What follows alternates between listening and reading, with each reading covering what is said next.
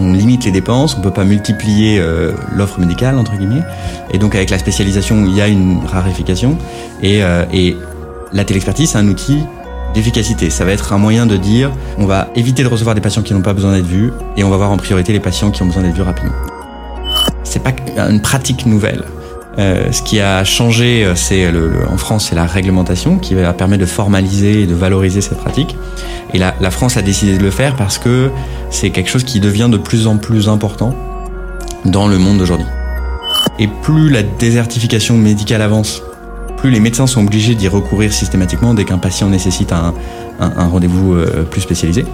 Donc, très schématiquement, il y a sur les, les, téléexpertises, un tiers des téléexpertises qui vont être des fausses alertes, un tiers qui vont pouvoir être traités par le médecin qui fait la demande avec l'appui du médecin qui donne son avis, et un tiers qui vont nécessiter un adressage du patient, euh, et dans l'idéal à la personne qui a donné l'avis.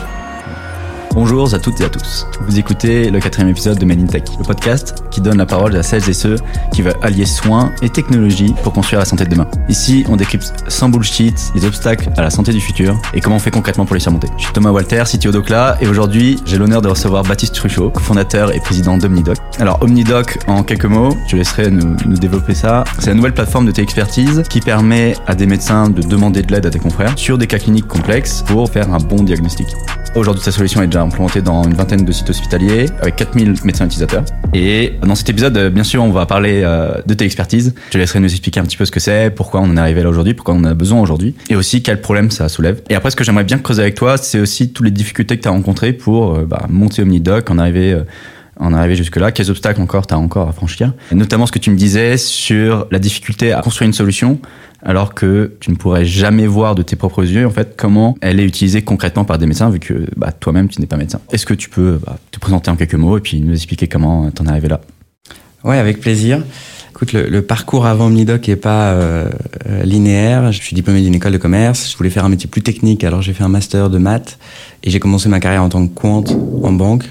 Euh, donc les quants, c'est euh, les, les, gens qui font les modèles euh, mathématiques pour donner des prix à des produits structurés, enfin les, les modèles qui étaient critiqués en 2008 pendant, pendant la crise. Et euh, j'ai fait ça pendant deux ans, et puis euh, j'ai quitté la banque pour être entrepreneur une première fois sur euh, différents projets d'applications de communication, donc basés sur l'audio ou la vidéo. Il y a eu plusieurs, plusieurs applications qui ont eu des succès euh, divers, mais euh, qui n'ont euh, pas eu l'attraction suffisante pour réussir dans un, projet d'application sociale où tu as besoin vraiment de, pouvoir récupérer des centaines de milliers ou des millions d'utilisateurs. Et donc j'ai décidé de, après avoir arrêté ces projets, de rejoindre Oscar Elf, qui était à l'époque une start-up qui avait trois ans, qui s'était créée avec la loi Obamacare aux États-Unis. C'était en quelle année ça? Moi, je les ai rejoints en 2015. Euh, et la boîte existe depuis 2011. La loi Obamacare est de 2009-2010, quelque chose comme ça. Euh, et donc la loi Obamacare, qu on a beaucoup entendu parler, mais ça permettait à un pan euh, de la société américaine de bénéficier d'une assurance santé là où il n'y en avait pas avant ou, ou, ou réservé aux plus riches. Et, donc c'est une, une assurance santé qui s'est créée pour servir ce, ce nouveau marché. Et donc je les ai rejoints un peu par hasard, c'est-à-dire que euh, je regardais les, justement les, boîtes qui étaient très intéressantes et euh, j'avais jamais travaillé dans la santé, mais le, secteur m'intéressait. C'est pour ça que je les ai rejoints. Je les ai rejoints à New York, hein, donc c'est une boîte uniquement américaine. Et euh, j'étais là-bas le tech lead de l'équipe parcours de soins. Euh, et donc, je, je, vais expliquer un peu plus en détail ce que, ce que ça veut dire le parcours de soins. Mais ce qu'il faut se dire, c'est qu'aux États-Unis, une assurance santé, c'est exactement comme la sécurité sociale en France. C'est-à-dire que elle a son propre réseau de médecins. Elle doit contractualiser avec chaque médecin et les prix de chaque opération est décidé assurance, et, enfin, via un contrat entre l'assurance et le médecin. Et donc, elle a les mêmes mécanismes et incitations qu'une assurance santé en France. Et elle cherche à optimiser le parcours de soins de ses patients euh, et pour être un peu schématique, elle veut éviter que les patients aillent aux urgences pour un rhume. Et à l'inverse, elle veut que euh, les patients qui ont euh, besoin d'être reçus le soient par le bon médecin au bon moment. Et, et, c'est un peu l'enjeu central d'une assurance santé. Et pour le faire, pour optimiser ce parcours, il y a plusieurs moyens, mais notamment le fait de mettre à disposition des médecins ou des membres de l'assurance des outils qui vont les aider à naviguer le système dans les bonnes conditions. Et donc ça, c'est typiquement un annuaire qui va leur permettre, en fonction de leurs besoins, de trouver le, bon médecin, de réserver directement, donc un, système un peu à la, à la Doctolib, la possibilité d'avoir une téléconsultation rapidement pour pouvoir répondre très vite à des doutes et faciliter l'orientation, enfin potentiellement rassurer sur des, des fausses alertes ou au contraire aider à l'orientation pour les, les problèmes urgents. Donc ça, c'est des choses qu'on a développées euh, pendant que, pendant que j'y étais. Et puis, euh, on a testé en 2018 la euh, téléexpertise. Euh, C'est-à-dire le, fait de permettre à des médecins euh, généralistes qui, travaillaient pour Oscar d'obtenir des avis spécialisés dans la journée. Donc c'était une question écrite, envoyée, et puis que ce soit en dermato, en cardio, en néphro, etc. Ils pouvaient avoir un retour d'un spécialiste dans la journée pour les aider à bah, traiter le cas de leur patient seul ou au contraire à orienter le patient vers le bon praticien. Et, euh, et cette expérimentation s'est avérée très positive, positive pour les patients, pour les médecins et pour le système que, que Oscar représentait. Et donc à partir de là, euh, j'ai commencé à me poser des questions sur euh, comment on pourrait essayer de développer cette pratique euh, en France. Mmh. Et donc je regardais un peu euh, le, le, sujet de loin depuis New York, et euh, il s'est en fait avéré que la France a décidé euh, quelques mois plus tard de légiférer sur le sujet et de devenir le premier pays à, euh, au monde à, à, mettre une rémunération généralisée pour la téléexpertise. C'est-à-dire que depuis euh, euh février 2019, lorsqu'un médecin demande l'avis d'un autre médecin, les deux peuvent être payés par l'assurance maladie pour cet acte médical. Et donc, euh, quand euh, la, la, loi est passée, je suis rentré en France pour monter avec mon associé Pierre Omnidoc, donc qui est sorti le, le premier jour de, de, de l'entrée dans le droit commun de la, la téléexpertise. Mmh.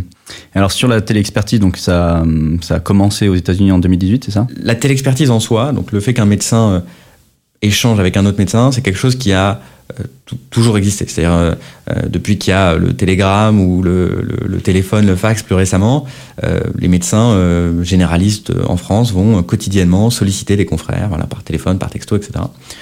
donc, donc c'est pas une pratique nouvelle. Euh, ce qui a changé, euh, c'est le, le, en France, c'est la réglementation qui va permettre de formaliser et de valoriser cette pratique. Et la, la France a décidé de le faire parce que c'est quelque chose qui devient de plus en plus important dans le monde d'aujourd'hui. Pour être un peu euh, schématique une nouvelle fois, euh, on n'en avait pas besoin de telle expertise euh, avant les années 1950, parce qu'il n'y avait pas de médecins spécialisés. Le, le, les premiers spécialistes en France, enfin l'invention de la notion de spécialité médicale, c'est 1948, je crois. Et donc avant, on était soit médecin, soit chirurgien. On n'était pas dermato ou, une autre spécialité. Et, et c'est parce que le, la quantité de connaissances médicales a explosé sur les dernières décennies, ce qui fait que chaque médecin a dû se spécialiser euh, et se spécialiser de plus en plus. C'est-à-dire que maintenant, on n'est plus chirurgien orthopédique, on est spécialiste du genou ou de l'épaule, etc. Et c'est cette spécialisation qui a euh, forcément entraîné le fait euh, qu'il y ait besoin de faire circuler l'expertise entre les différents médecins, parce que ça devient plus difficile pour un médecin de tout savoir déjà. Et puis nous, euh, patients, euh, on ne sait plus forcément qui on doit aller voir pour son problème. Donc on va voir un médecin généraliste, et c'est ce que l'assurance maladie a souhaité imposer d'ailleurs, euh, il y a un parcours de soins, on doit commencer par le médecin généraliste, et c'est le médecin généraliste qui va nous aider à nous orienter euh, dans, euh, ce, système de santé, euh, va nous aiguiller vers le, vers le bon médecin, et c'est là que commence en fait un parcours de soins, c'est-à-dire qu'on va aller voir un médecin généraliste, puis on va aller voir un médecin B, puis C, on va peut-être retourner voir le médecin B. Plus les médecins sont spécialisés, plus les euh, maladies sont chroniques et complexes, plus les parcours de soins s'allongent et, et, et, le nombre d'étapes augmente. Alors ça, ça, je vois bien le parcours de soins classique. Hein. Ouais. Tu, tu, tu, vas voir ton généraliste, il te réoriente vers un spécialiste parce qu'il a identifié que tu avais un problème dans... Voilà, tu as un problème au genou, donc tu vas voir un spécialiste du genou. Mais à quel moment la téléexpertise intervient là? Mmh. qui, qui échange et euh, dans quel cas? Ouais. Donc euh, à partir du moment où tu as un parcours de soins et tu as plusieurs étapes, à chaque étape, il y a un risque euh, de d'erreur ou d'inefficacité. Euh, parce que le euh, médecin peut ne pas t'adresser à un spécialiste alors qu'il devrait le faire, ou t'adresser au mauvais spécialiste, ou t'adresser au bon spécialiste, mais ce spécialiste, il a trois mois de euh, délai pour pouvoir être reçu, pour pouvoir te recevoir. Pour donner un exemple tout bête, en dermatologie, donc les, cancers cutanés, un médecin généraliste va être tout à fait capable de voir qu'une lésion est suspecte. Par contre, le fait de distinguer entre une lésion cancéreuse, maligne et bénigne, et entre un, mélanome qui va évoluer très vite et un baso qui a un autre cancer mais qui va mettre plusieurs mois à évoluer, ça c'est très difficile, ça demande euh, justement toute l'expertise d'un dermato qui est spécialisé sur ce sujet. Le problème c'est que s'il nous renvoie vers un dermatologue euh, qui va nous recevoir en trois mois alors que on a besoin d'être vu en deux semaines, euh, on va, il va y avoir une perte de chance conséquente, etc. Et donc la, la téléexpertise, au sens large, hein, au sens euh, formel et informel, se développe parce que on va vouloir créer un acte intermédiaire entre les différents maillons de la chaîne qui va permettre de euh, détecter un certain nombre de fausses alertes et à l'inverse de prioriser les patients urgents. C'est-à-dire que le spécialiste qui, qui donne l'avis, il va se dire bon bah si c'est un mélanome, je vais euh, je vais recevoir ton patient dans les deux semaines, euh, je vais trouver un, créneau en urgence pour ce patient. Ça c'est un baso, il faut que je le vois, mais je peux le voir dans les six mois et donc il peut prendre un rendez-vous par, par les canaux normaux. Donc c'est pour ça que la téléexpertise se développe et plus la désertification médicale avance, plus les médecins sont obligés d'y recourir systématiquement dès qu'un patient nécessite un, un, un rendez-vous euh, plus spécialisé. Et, euh, et cette désertification médicale, elle progresse et elle progresse enfin, en partie pour des raisons conjoncturelles, mais surtout pour des raisons structurelles, qui est que le, besoin de santé augmente beaucoup plus fortement que les dépenses, et donc on a des médecins qui, euh, par spécialité, sont de moins en moins nombreux, et donc des temps d'attente qui s'allongent. Et aujourd'hui en France, c'est euh, pour un rendez-vous dermato, par exemple, c'est trois mois de délai moyen. Euh, et Paris fait un peu figure d'exception là-dessus parce qu'on peut, si on se déplace dans n'importe quel arrondissement, trouver un rendez-vous assez rapidement. Mais il y a des zones. Moi, je viens d'un petit village de, du sud de Lyon. Il y a un seul dermato dans Lyon, il est à Auxerre. Et puis c'est 9 à 12 mois d'attente pour voir un dermatologue. Donc évidemment, euh, si on a un mélanome ou n'importe quelle suspicion, il faut trouver un moyen euh, d'être reçu en urgence ou aller à Paris. C'est un peu paradoxal parce que si j'ai bien compris, il y a deux raisons pour avoir besoin maintenant de la téléexpertise. C'est à la fois cet amas de connaissances qui est tel qu'on doit avoir des médecins qui sont spécialisés, mais ils sont tellement spécialisés qu'il y en a peu par spécialité et donc ça crée du délai. Et donc pour combler ce délai, on a besoin euh, d'anticiper euh, le rendez-vous euh, qui pourrait arriver dans neuf mois, donc on veut un avis immédiat. C'est ça. Effectivement, comme on peut pas multi, enfin comme le on limite les dépenses, on peut pas multiplier euh, l'offre médicale entre guillemets, et donc avec la spécialisation, il y a une rarification et, euh, et la téléexpertise, c'est un outil d'efficacité. Ça va être un moyen de dire, on va éviter de recevoir des patients qui n'ont pas besoin d'être vus et on va voir en priorité les patients qui ont besoin d'être vus rapidement. Alors moi, ça, ça, ça me fait penser à euh, Euh, ce qui, ce qu'on voit aujourd'hui dans la technologie, j'ai l'impression que le monde des médecins est en train de tendre vers euh, les mêmes pratiques qu'on qu'on voit par exemple euh, dans du code. C'est-à-dire qu'il y a une connaissance, il y a un nombre de langages informatiques énorme, un nombre de technologies qui changent à permanence qui est énorme. Donc on tend un petit peu vers cette même structure de connaissance. Et du coup, on a besoin de trouver l'expert sur telle technologie qui peut nous aider. Et on peut pas attendre trois mois puisque notre projet doit livrer dans, dans deux semaines. Donc on va avoir ces structures où tu vas, voilà, tu vas passer par un freelance, tu connais peut-être mal, des plateformes comme ça. Euh, Est-ce que c'est un peu cette analogie qu'on. Qu Il y a des similitudes, c'est-à-dire que euh, se développe d'ailleurs naturellement sur euh, Facebook, sur Twitter, des groupes qui vont jouer un peu le rôle du Stack Overflow du, du médecin, où ils vont pouvoir poser des questions, avoir leur père qui leur, leur donne des, avis. Mais il y a des différences importantes parce que d'abord on est dans la santé, donc dès qu'on veut aller un peu loin, on va devoir donner des données médicales et ça nécessite d'utiliser des outils qui sont appropriés. Il y a un partage de secret médical qui fait qu'on n'a pas le droit de simplement euh, donner sa question euh, en l'air à qui veut, la, qui veut bien la lire. Et puis, une des différences aussi, c'est que comme il y a un parcours de soins, si la suite logique de la vie, c'est OK, il faut que ce patient soit vu par un dermatologue qui va faire une biopsie pour analyser est-ce que c'est vraiment un mélanome ou non, il va falloir envoyer le patient chez, ce dermatologue. Donc il y a quelque chose qui devient nécessairement beaucoup plus local, parce que quand je fais une demande d'avis à un médecin, je veux que ce médecin, si sa réponse c'est euh, il faut voir rapidement ce patient, il faut qu'un dermato voit rapidement ce patient, euh, je veux que ce médecin soit en mesure de le faire, donc c'est-à-dire qu'il soit dans la ville ou dans le, territoire d'à côté, et euh, qu'il soit prêt à prendre un rendez-vous en urgence. Et donc la téléexpertise telle qu'elle se développe, enfin informellement par téléphone ou, ou texto et formellement sur Omnidoc, euh, elle se développe localement. C'est-à-dire que les médecins vont échanger avec leurs correspondants locaux, les hôpitaux vont déployer Omnidoc pour répondre à tous les médecins de leur territoire euh, et, et, et, pas à des médecins qui seraient d'une autre région. Ouais, donc la différence, c'est qu'il n'y a pas juste une question d'avis, d'échange, il y a aussi derrière, bah, il faut prendre en charge un, un patient, des analyses, voilà, etc. Exactement. Et donc, euh, très schématiquement, il y a sur les, les, les téléexpertises, un tiers des téléexpertises qui vont être des fausses alertes, un tiers qui vont pouvoir être traités par le médecin qui fait la demande avec l'appui du médecin qui donne son avis, et un tiers qui vont nécessiter un adressage du patient, euh, et dans l'idéal, à la personne qui a donné l'avis. Alors, tu as, euh, expliqué que tu as monté cette boîte après une nouvelle loi qui est passée en France, qui du coup rémunère ces, ces actes de téléexpertise. Tu peux nous expliquer un petit peu comment ça marche et pourquoi en fait c'est nécessaire? Mm-hmm. Donc, l'assurance maladie, elle a fait des études, elle a fait des, des expérimentations qui lui ont permis d'être convaincue que c'était l'expertise qui s'était développée sans qu'elle intervienne vont avoir un impact très positif sur le parcours de soins. Donc, elles vont permettre d'éviter des erreurs, elles vont permettre d'éviter des rendez-vous inutiles, et elles vont permettre de faire en sorte que les patients qui ont des besoins urgents soient vus plus tôt, ce qui va éviter des problèmes plus graves. Et donc, euh, il y a des vrais euh, gains à la fois médicaux et des gains financiers en tant que système. Et c'est le même calcul qu'on avait fait nous chez euh, Oscar à l'époque. on avait des chiffres autour de 20% d'erreurs médicales évitées et 45% d'adressages de, inutiles évités. Et donc, fort de ce constat, euh, l'assurance maladie s'est dit je vais, je vais essayer de développer cette pratique en mettant une valorisation. C'est un acte médical qui est pertinent, je vais le valoriser. Donc, les deux médecins sont, payés, qu'ils soient libéraux ou hospitaliers. C'est 12 ou 20 euros pour le médecin qui donne l'avis et 5 ou 10 euros pour celui qui le demande. Et donc, elle cherche à, développer cette pratique, elle cherche aussi à la sécuriser parce que c'est évidemment un mélange de d'emails non sécurisés et de textos, etc., qui sont utilisés euh, quotidiennement par les médecins. Ça, ça veut dire qu'il y a des photos de nos mélanome qui se retrouve dans le, euh, répertoire photo de, l'iPhone du médecin, ça c'est un problème.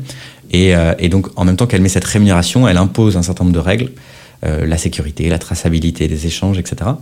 Et donc on, on, on crée OmniDoc pour permettre aux médecins de faire ce qu'ils faisaient avant tout aussi efficacement, voire plus efficacement, en respectant automatiquement l'ensemble des règles fixées par l'assurance maladie, et à la fin en étant rémunérés pour ce travail médical. Hmm. Alors ce que tu me disais, c'est donc c'est une tarification à l'activité, c'est un acte médical, euh, une expertise. C'est un modèle qui a euh, ses compromis, qui marche dans, euh, on voit très bien en France si on compare à d'autres pays, mais qui a aussi du coup des inconvénients. Tu m'en parlais tout à l'heure un petit peu, tu peux nous en dire un peu plus? Et du coup comment tu pourrais imaginer en fait la santé du futur là-dessus. Mmh. donc ça c'est un, vaste sujet. Effectivement en France les médecins sont essentiellement rémunérés à l'acte, c'est-à-dire on va voir notre médecin généraliste, on fait une consultation, il est payé X euros, il nous fait des points de suture, il est payé X euros en plus, etc. Euh, et c'est vrai en libéral, c'est vrai à l'hôpital, un tout petit peu plus compliqué, mais ils sont payés au séjour. Un accouchement euh, voix basse, ça rapporte 4000 euh, euros à l'hôpital. Euh, cette rémunération, elle a des avantages. Au moins, ça permet à ceux qui font plus de choses d'être plus rémunérés. Donc, on rémunère en fonction de la quantité de, travail. Mais ça a plein d'incitations négatives. Ça peut créer euh, une, ça peut pousser les euh, médecins et les hôpitaux à faire des actes qui ne sont pas inutiles. Euh, et puis, ça peut pousser les médecins à donner autant de temps à chaque patient, alors que certains patients vont nécessiter plus de temps. C'est pas pareil de faire une consultation pour un rhume d'un jeune patient que de euh, travailler sur une consultation d'un patient euh, chronique âgé qui va nécessiter beaucoup plus de temps. Et c'est rémunéré la, même chose. Donc ça a des implications un peu négatives. Ce que ce que ce qu'impliquait, enfin une des limitations de cette euh, euh façon de rémunérer les médecins, c'est qu'ils n'étaient pas payés pour la coordination euh, et pour le travail qu'ils faisaient justement pour faciliter le parcours de soins des patients. La télexpertise, c'est une façon d'essayer de rémunérer la collaboration dans un système où les médecins sont payés à l'acte euh, et c'est une façon qui a des avantages et, des inconvénients. Il y a de plus en plus de critiques sur, euh, sur euh, ce système de tarification à l'activité qui est relativement récent en France, notamment à l'hôpital. Euh, et donc, il y a un certain nombre d'ajustements qui, qui, sont faits progressivement. Il n'y a pas de solution euh, miracle. Et donc, ce que ce de faire maintenant les gouvernements, c'est de payer en partie à l'activité et en partie à la qualité, euh, au nombre de patients suivis, etc., pour essayer d'avoir un peu le meilleur de, chaque monde. Hum, j'avais échangé avec une startup qui essaie un modèle un petit peu différent, qui repose sur le modèle d'abonnement. Chose qui marche déjà très bien en fait euh, depuis euh, une dizaine d'années. Voilà, on peut compter comme Netflix, c'est un des premiers où tu payes voilà une, somme chaque mois et tu as un service garanti en permanence. Est-ce que ça pourrait être un, modèle qui pourrait marcher où des médecins payent sont payés plutôt de manière euh, régulière, peu importe la quantité d'actes qu'ils font, mais avec un, une qualité, un niveau de qualité euh, minimum, enfin quelque chose comme ça. Est-ce que tu pourrais imaginer un modèle un peu différent comme ça? Donc, ça serait un, paiement au forfait par euh, euh, par patient typiquement ou par patient d'une certaine catégorie, et ça, ça pourrait pousser les médecins à justement choisir euh, d'investir plus de temps sur les patients qui en nécessitent plus. Euh, et ça a des avantages, mais ça a aussi des inconvénients parce que euh, on, on peut être poussé à avoir justement plus de patients et à passer moins de temps avec chaque patient. donc ça fait partie des, des modes de financement qui sont envisagés. Seul, il serait pas du tout idéal non plus, mais un mix des deux peut permettre d'essayer d'éviter les problèmes de chacun. Donc ta, donc ta vision peut-être du, du, du, mode de financement futur, c'est un peu un truc hybride entre les deux. Euh, je me posais la question sur euh, bah, qui étaient tes utilisateurs. Là aujourd'hui, tu as 20, 20 sites hospitaliers. Est-ce que c'est que du public, que du privé, euh, un peu des deux? Et est-ce qu'il y a des différences entre les deux? Tout à fait. Donc déjà, un petit mot sur notre usage. qu'on va faire typiquement, c'est déployer OmniDoc dans des services hospitaliers, le service dermato, cardio, endocrino, et ils vont utiliser OmniDoc pour recevoir et répondre aux demandes des médecins du territoire. Euh, donc souvent, quand on arrive, il y avait un mélange de téléphone, d'email, de fax utilisé pour tous ces échanges, et ils vont dire à tous leurs correspondants, dorénavant, vous passez par Omnidoc, ça va nous permettre de gagner du temps, de gagner en, qualité médicale, et de valoriser aussi cette, pratique. Pour nous, c'est beaucoup plus facile de nous développer là où il y avait une activité de téléexpertise forte, et de la, de la transformer, de l'améliorer, de la faire passer sur Omnidoc, que d'aller créer des nouveaux liens médicaux. Et il se trouve que, historiquement, comme la téléexpertise n'était pas valorisée, elle était faite en grande majorité dans les hôpitaux publics. Donc les services publics hospitaliers reçoivent des dizaines de coups de fil tous les jours euh, et ils répondent, même si c'est du temps médical gratuit, parce que ça fait partie de leur mission. C'est quelque chose qui a été moins développé du coup dans les hôpitaux privés et on se développe naturellement plus à l'hôpital public pour ça et on se développe plus rapidement. C'est-à-dire que quand on déploie un projet, il peut y avoir du jour au lendemain 100, 200, 300 médecins qui vont se connecter, solliciter le, réseau et le volume va devenir assez important rapidement. Là où on a aussi des projets euh, dans des hôpitaux privés, mais qui vont en général être plus, euh, euh, un peu plus longs à démarrer parce qu'il y a aussi un, lien nouveau, une habitude nouvelle à, créer. Hmm. C'était des canaux qui n'existaient pas encore et du coup ça prend plus de temps. Exactement. Et puis le médecin généraliste qui a toujours sollicité le service dermato du CHU, bah, il, il, va continuer à le faire et ça va être même s'il a la possibilité de maintenant de solliciter le service dermato de l'hôpital privé, et ça sera beaucoup moins naturel pour lui de, de, faire ce nouvel usage. Oui, je suppose que ça, ça repose beaucoup sur un, un effet de réseau, c'est-à-dire que euh, le, tel médecin connaît tel médecin, il sait qu'il a cette expertise, il va, il va pas se poser de questions, il va envoyer, enfin, il va demander une expertise à, à son confrère qui connaît déjà bien. Ouais, tout à fait. Il y a un très fort effet réseau. Plus il y a de euh, d'offres euh, hospitalières ou libérales d'expertise, plus ça va être utile pour les médecins qui se connectent sur un territoire. Et donc, plus ils vont l'utiliser, plus ils vont eux-mêmes faire venir leurs euh, correspondants ou leurs, euh, collègues. Et donc, on se développe par poche. Donc, il y a des régions comme la Bretagne où on a euh, maintenant, je crois, 25% des médecins bretons qui sont inscrits à Omnidoc. Et il y a des régions dans lesquelles on est encore beaucoup moins présent. Du point de vue du patient, est-ce que tout ça, c'est quelque chose qui est visible? Est-ce qu'il en a conscience? Est-ce que c'est il, gagnerait en fait à, peut-être il aurait plus confiance en fait en comprenant que tout ça, ça, se passe ou c'est quelque chose qui est complètement opaque? Alors dans les téléexpertises informelles, souvent il n'en avait pas conscience. Euh, C'était euh, à l'issue de la consultation, le médecin réfléchissait, euh, écrivait à un collègue, demandait un peu d'aide. Parfois ça se passait devant lui, dans ce cas-là il, le voyait. Dans les euh, téléexpertises formelles, il y a une obligation, comme pour tout acte médical, d'en informer le patient et même de recueillir son, son, son consentement. Ça peut être fait informel, hein, ça peut être simplement est-ce que vous êtes d'accord pour que je sollicite le service dermato de, de, de l'hôpital du coin, mais ça doit être euh, euh, recueilli. Et donc euh, maintenant il le sait. Après, il n'est pas partie prenante de l'échange. Euh, il peut être là si c'est un échange téléphonique, il peut être dans la pièce, mais il n'intervient pas. Et, euh, et, sur Omnidoc, l'essentiel des échanges sont asynchrones, donc il est tout simplement pas présent sur la plateforme. En revanche, euh, si euh, adressage il y a, c'est-à-dire si euh, le, service hospitalier décide qu'il faut recevoir le patient, ils vont directement appeler le patient. On a, on a demandé le numéro en amont. Ils vont directement appeler le patient pour lui dire, bah voilà, on, on pense qu'il faut vous voir rapidement pour analyser ce, cette ECG, cette lésion cutanée suspecte, etc. Est-ce que vous pourriez vous venir à l'hôpital dans les deux semaines, etc. Est-ce que ça crée pas aussi un peu de confusion finalement de, en fait, euh, mon dossier passe d'un médecin à l'autre, je sais pas exactement où ça va, je suis sollicité, je sais pas trop. Est-ce que euh, c'est quelque chose euh, que tu remarques ou pas du tout Et est-ce que tu travailles dessus? Mhm. Alors, on n'est pas directement en contact avec les patients, donc il y a probablement pas mal de choses qui nous échappent. Les remontées qu'on en a, c'est au contraire, les patients sont pas flattés, mais satisfaits de savoir que non seulement le médecin généraliste essaie de faire de son mieux, mais plutôt que simplement dire allez voir un spécialiste parce que c'est plus de mon ressort, il va prendre le temps d'écrire, euh, il y a un médecin qui va rapidement, un spécialiste qui va rapidement regarder le problème et y répondre. Euh, donc c'est plutôt en général agréable aux patients de savoir qu'il y a plusieurs personnes en train de plancher sur leurs problèmes pour pouvoir trouver une solution assez rapidement à, à leur solution. Ouais, je, je, vais, je vais plus voir un médecin, je vais voir en fait la communauté des médecins qui vont réfléchir sur mon cas. Voilà. Et ils vont pas me laisser seul me débrouiller dans le parcours de soins, ils vont le, le gérer pour moi. Il y a une question que je me pose, cet acte de expertise qui, qui, est très récent, qui se développe, voilà, tu, commences à te lancer, il y a un intérêt, mais ça reste un acte entre euh, deux médecins, un généraliste, un spécialiste, des spécialistes entre eux. Est-ce que il y a une vision d'intégrer d'autres corps euh, médicaux dans euh, cet acte de expertise Est-ce que je pourrais, euh, en tant que pharmacien, avoir euh, l'avis d'un médecin spécialiste, en tant qu'infirmier, etc. Mmh. Bah, c'est une très bonne question. Euh, il y a de plus en plus euh, de cas dans lesquels ce sont les professionnels de santé non médecins qui sont en premier recours.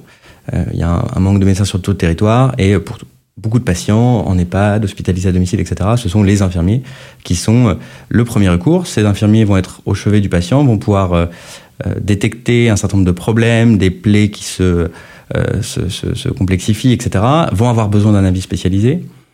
Et donc, la télexpertise serait extrêmement pertinente pour ces professionnels euh, également, c'est-à-dire permettre à un infirmier de solliciter un service gériatrie, un service dermato, etc.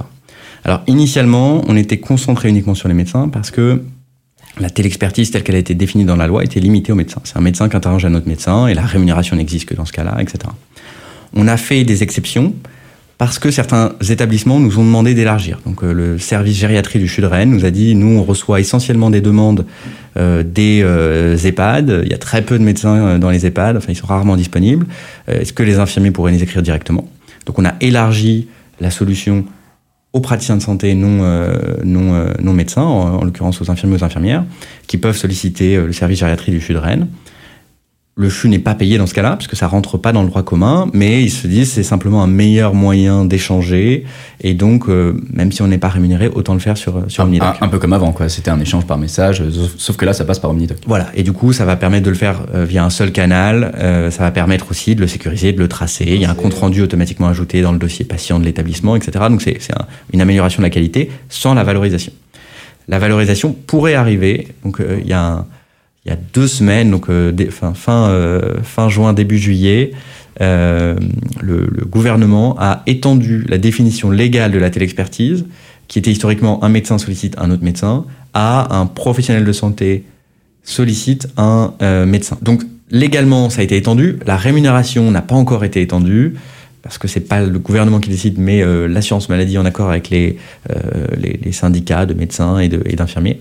Et, et, donc on espère que cette rémunération sera étendue d'ici la fin de l'année, probablement plutôt l'année prochaine, euh, si tout va bien. Donc si tu, si tu pouvais résumer un petit peu, euh, là aujourd'hui c'est une nouvelle, nouvelle réglementation, 2021, euh, tu as 4000 médecins utilisateurs, euh, qu'est-ce que ça sera en 2025 Ce sera quoi ta, ta vision à la fois d'Omnidoc et puis un peu de la santé quoi? Mmh. Bah, L'objectif vraiment, ça va être de rassembler l'ensemble des acteurs du parcours de soins. Que demain, je sois un, infirmier, un médecin généraliste, un médecin spécialiste, je me connecte Omnidoc, je découvre du coup l'ensemble des interlocuteurs locaux qui vont pouvoir m'aider, recevoir mon patient lorsque c'est nécessaire. Et du coup, on va être capable de euh, digitaliser l'ensemble du parcours de soins L'objectif va être vraiment d'arriver, et c'est un besoin en général dans la santé, d'arriver à faire mieux avec moins de ressources, moins de ressources par patient ou par problème. Et donc, euh, cette telle expertise va permettre de euh, vraiment optimiser les parcours de soins et faire en sorte que, une nouvelle fois, euh, les patients soient reçus au bon moment par le bon médecin et reçoivent le bon niveau de soins. Donc c'est tous les acteurs qu'on va devoir progressivement euh, accueillir sur, sur Omnidoc. Alors dans cette deuxième partie, j'aimerais qu'on qu parle un petit peu de plus de ton aventure avec Omnidoc, des difficultés que tu as pu rencontrer pour implanter de la technologie dans la santé. La question que je me pose en premier, c'est comment tu as fait pour mettre au point cette solution utilisée par des médecins, alors que toi-même tu n'es pas médecin, donc tu peux pas voir l'usage en pratique, comment il est utilisé, que, quels boutons ils vont cliquer, etc. Comment tu as fait? Alors c'est une bonne question et un des grands enjeux de l'entrepreneuriat dans la santé, euh, à part pour les quelques entrepreneurs qui sont médecins ou enfin tous ceux qui viennent du monde de la médecine pour lequel c'est un peu plus facile, mais pour les autres, euh, c'est évidemment plus difficile que dans n'importe quel autre secteur que de s'imaginer déjà comment on va être reçu et utiliser le produit et puis tout simplement de l'observer. Nous en plus on est un acte médical. enfin, la téléexpertise est un acte médical. Donc il y a un secret médical, je ne peux pas euh, voir directement les données qui sont échangées, je ne peux pas non plus euh, venir derrière euh, le médecin pendant sa journée de consultation pour le moment où il va faire une téléexpertise, au moment où il va y répondre. Et donc j'ai physiquement jamais vu une vraie téléexpertise Omnidoc être réalisée devant, devant mes yeux. Et ça c'est un problème parce que quand on, quand on entreprend, on a une idée de la valeur que l'on apporte, mais on est toujours au moins en partie à côté de la plaque. Et euh, la première chose, probablement la chose la plus importante à faire, c'est d'être capable de tester et d'apprendre le plus vite possible euh, des premiers usages, des premiers retours, etc. C'est plus difficile euh, qu'ailleurs à faire en, médecine. Si je compare à mes premières expériences entrepreneuriales, on pouvait aller dans un parc, on faisait télécharger à quelques étudiants l'application, on leur demandait leur retour, on voyait comment, comment ils utilisaient l'application, on apprenait plein de choses. Ça, c'est beaucoup plus difficile à faire en médecine. Euh, mais du coup, il faut essayer vraiment proactivement de, de, tenter de limiter cette, euh, ce, problème en euh, ayant un lien très fort avec les médecins euh, et avec l'ensemble des utilisateurs, euh, en les interrogeant le plus possible, en créant des canaux pour qu'ils nous envoient leurs retours et leurs feedbacks qui soient le plus accessibles possible. Donc, moi, j'essaie tous les jours de parler à des médecins et puis, et puis de, de, de comprendre quel est l'impact de l'innovation. Mais c'est sûr que c'est pas facile et il y a des billets. Quand on demande à quelqu'un, euh, au tout début d'Omnidoc, je demandais à des, à des médecins euh, si on fait une application qui va vous permettre d'avoir plus facilement des avis spécialisés et en plus vous serez euh, voilà, payé pour ça, est-ce que, est -ce que ça vous intéresserait Tout le monde était, était évidemment très chaud et en fait en pratique c'est plus compliqué que ça. Le jour où c'est sorti, bah, il n'y avait pas le spécialiste qui les intéressait. On, découvre des choses dans l'usage qu'on n'a pas juste en interrogeant. Donc donc c'est vraiment un un, un, enjeu majeur euh, auquel on essaie de s'attaquer euh, quotidiennement. Est-ce que tu pourrais imaginer des solutions qu'on pourrait commencer à développer? Est-ce que euh, finalement le médecin pourrait pas être plus intégré euh, dès le début dans la conception, des choses un peu comme ça ou... Alors, il y a pas mal de startups qui essaient de prendre du coup soit un associé euh, qui vient du monde médical, soit un, des, un directeur médical. Pour nous, comme on, on touche vraiment l'ensemble des professions médicales et des professions de santé, c'était pas si évident d'avoir une personne qui pouvait euh, synthétiser les retours. L'enjeu, on l'aurait eu même si on avait une personne en interne, parce que euh, c'est évidemment, il y a des vrais silos entre euh, un dermato libéral, un cardio hospitalier, un médecin généraliste. Ils vivent dans des mondes qui sont en fait assez différents. Ils se, se connaissent pas forcément si bien. Donc nous, on, doit être capable de parler à tous ces acteurs. Donc il n'y a pas de solution miracle et on ne pouvait pas vraiment l'internaliser. C'est un enjeu clé de réussir à, avoir accès à à la fois un médecin euh, qui puisse nous aider à designer une solution, mais à, pas un médecin, à notre utilisateur. En fait, on a, as 4000 utilisateurs, donc je suppose que c'est 4000 usages différents. Et alors ça, c'est un des enjeux. Euh, Est-ce que tu as eu d'autres d'autres difficultés à, monter, euh, à monter Omnidoc Ouais, alors peut-être pas spécifique à Omnidoc, mais une, difficulté majeure dans, dans l'entrepreneuriat dans la santé, c'est que en tout cas pour tout ce qui est destiné aux professionnels de santé, on va chercher à convaincre des gens d'utiliser notre outil, des gens qui sont toute la journée occupés aux soins. C'est pas du tout pareil de proposer un outil technologique à des euh, salariés d'une boîte tech qui vont utiliser 15-20 outils par jour, qui sont devant leur ordinateur toute la journée, qui ont une disponibilité intellectuelle pour tester de nouveaux outils. Là, on parle de médecins qui ont euh, des journées qui sont vraiment euh, chronométrées, où ils peuvent passer euh, pas plus de 15 ou 20 minutes par patient qui enchaîne directement au patient d'après. Et donc, entre le moment où le médecin se dit c'est une bonne idée, il faudrait que je me mette à l'utiliser, et le moment où il l'utilise, il peut se passer beaucoup de temps. Donc, c'est plus difficile de faire adopter sa solution. Il y a un coût d'entrée qui est plus fort. Il y a un pendant positif qui est, lorsque les médecins prennent une habitude, ils vont beaucoup moins facilement en changer. Donc, on a euh, nous, aucun établissement n'a jamais arrêté d'utiliser Omnidoc. On a virtuellement zéro churn aujourd'hui dans, dans, dans l'entreprise. Par contre, évidemment, mettre en place euh, Omnidoc dans un établissement, c'est plus compliqué que de vendre euh, un logiciel à une entreprise. Quoi. Et alors aujourd'hui, euh, tu as construit cette solution avec des médecins aussi français. Est-ce que tu as des plans pour aller à l'international? Est-ce que ça va impliquer euh, beaucoup de choses sur le développement du produit? Qu'est-ce qui va changer? Il y a des plans assez préliminaires, mais qui existent et qui sont dus à des évolutions euh, euh, législatives. Donc je, l'ai dit tout à l'heure, la France est le premier pays à avoir euh, généralisé la valorisation de la téléexpertise. Mais la notion de construire un pont entre les différents acteurs, elle est pertinente dans tous les systèmes de santé. Et donc il y a d'autres systèmes de santé qui sont en train de regarder ce que fait la France et de l'imiter. Et le deuxième pays à avoir fait une loi similaire, c'est l'Allemagne. La Belgique devrait le faire d'ici la fin de l'année et être le troisième pays. Donc il y a, y a, un certain nombre de systèmes qui, vont dans ce sens. Forcément, nous, en étant le premier acteur dans le premier pays qui a fait euh, euh, ce, mouvement, bah, on, est un candidat naturel à exporter euh, la solution. Mais en santé plus qu'ailleurs, chaque pays est extrêmement différent. C'est-à-dire qu'il y a à la fois la santé qui est la même pour tous et les innovations médicales qui vont se diffuser et le, la notion de parcours de soins qui, évolue de la même façon dans tous les pays. Mais les systèmes et les financements varient, ce qui fait que la téléexpertise est pertinente dans tous les pays, mais la façon dont on l'a fait ne va probablement pas marcher directement euh, ni en Allemagne, ni en Belgique, ni aux États-Unis.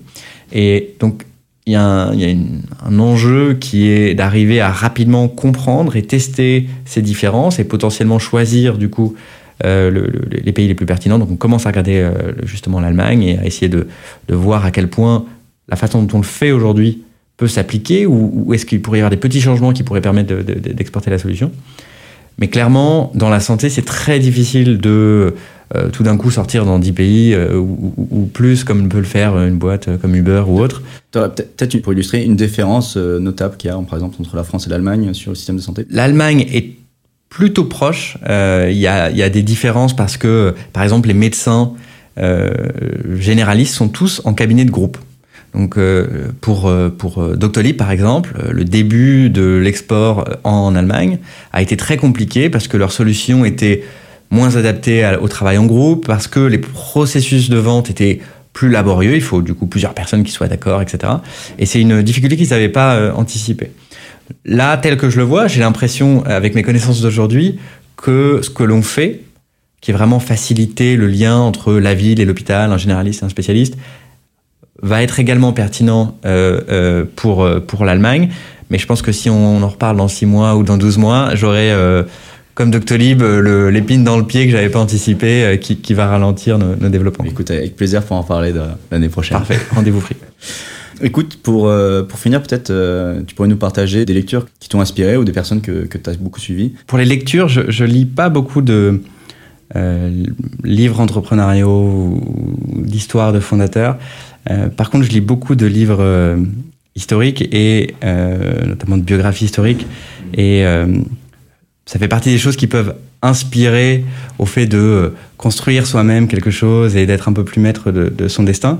Et il y en a une qui me, qui me vient en tête, qui m'a beaucoup marqué, c'est euh, la biographie de Magellan par, euh, par euh, Stefan Zweig. Ouais. Et Magellan, c'est euh, donc la première personne à avoir fait le, le, le, tour du monde.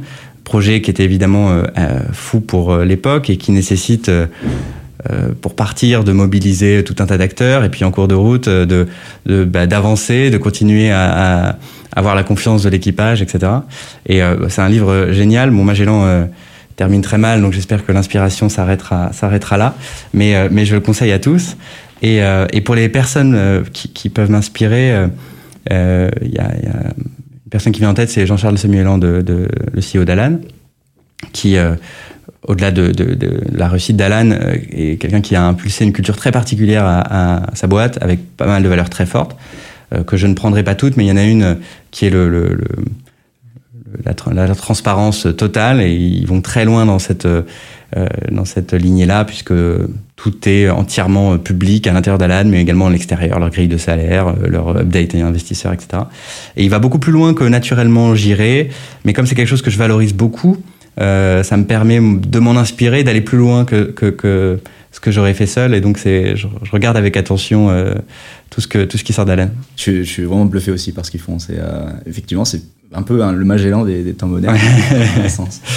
peut-être un dernier petit conseil pour, pour ceux qui vont se lancer. Qu'est-ce que, quelle erreur peut-être il ne faudrait pas faire que tu as fait je dirais quelque chose qui n'est pas très original et qui rejoint euh, ce que je disais tout à l'heure sur le fait d'apprendre, mais plus grande erreur en tant qu'entrepreneur, c'est de rester trop longtemps dans sa vision initiale. Et il faut le plus rapidement possible apprendre de ses potentiels utilisateurs, de ses potentiels clients.